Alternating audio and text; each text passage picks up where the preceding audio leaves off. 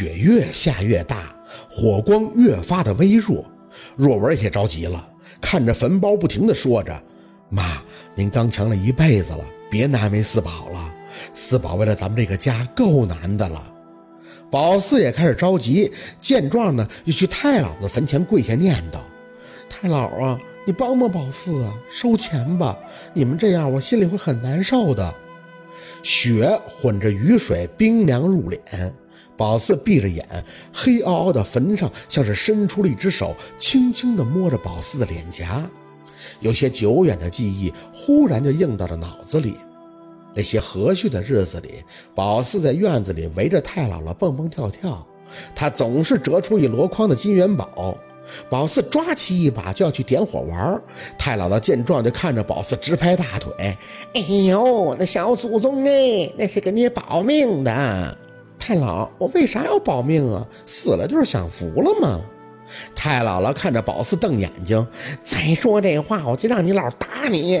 你可是咱们家的命根子，拿过来玩火尿炕啊！”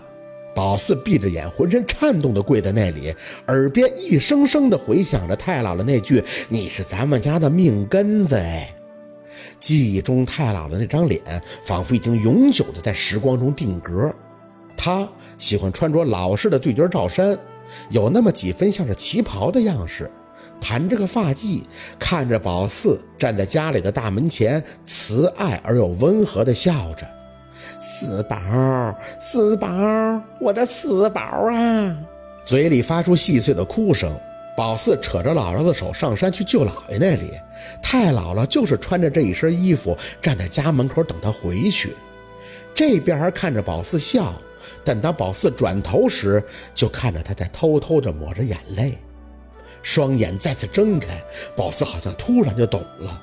长辈们并不是说为难他，或者是为难陆佩，他们只是太过爱宝四了，他们把宝四当成了命根子，但却不知晓这陆二是不是也跟他们一样，把他也当成命根子呢？宝四抿了抿唇，看着那还在挣扎的火光，手。从兜里掏出钱夹，找出了那张皱皱巴巴的纸，起身再次跪到陆佩的身边，在他有几分诧异的眼神中，把那张纸扔到了烧纸中间，没多说话，但是火势却轰的一声就大了，雪花弥漫，烧纸的火却越烧越勇。若文有些不解：“四宝，你扔的什么呀？”陆佩像是明了，但显然也不清楚这东西怎么会到宝四的手里。宝四擦着泪跪在那儿，看着眼前朦胧的烟雾。陆佩的一封遗书，姥姥他们会懂的。家人最初对宝四的爱很纯粹，但最初的宝四却不懂这份纯粹。可当他懂得的时候，能给他这些纯粹的长辈们，却都一个个的都走了。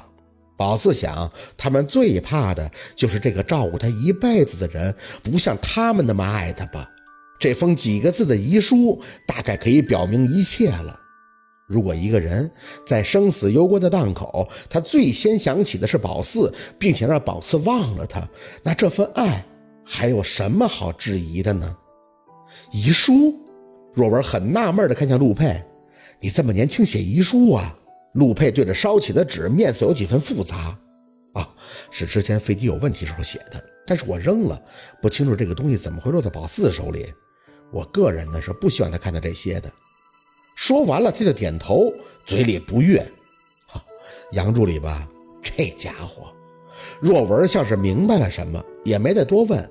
说来也奇怪，雨夹雪下的大了，可是纸却烧得很好，不需要宝四站在先生的角度去解释。若文好像都明白了，他不时地说着：“四宝啊，这是你姥姥姥爷和太姥姥心疼你呀。”所以他们知道小鹿对你啥用心，也就都感动了。宝四没再多说话，想说的在心里边都说完了，后边的就很顺了。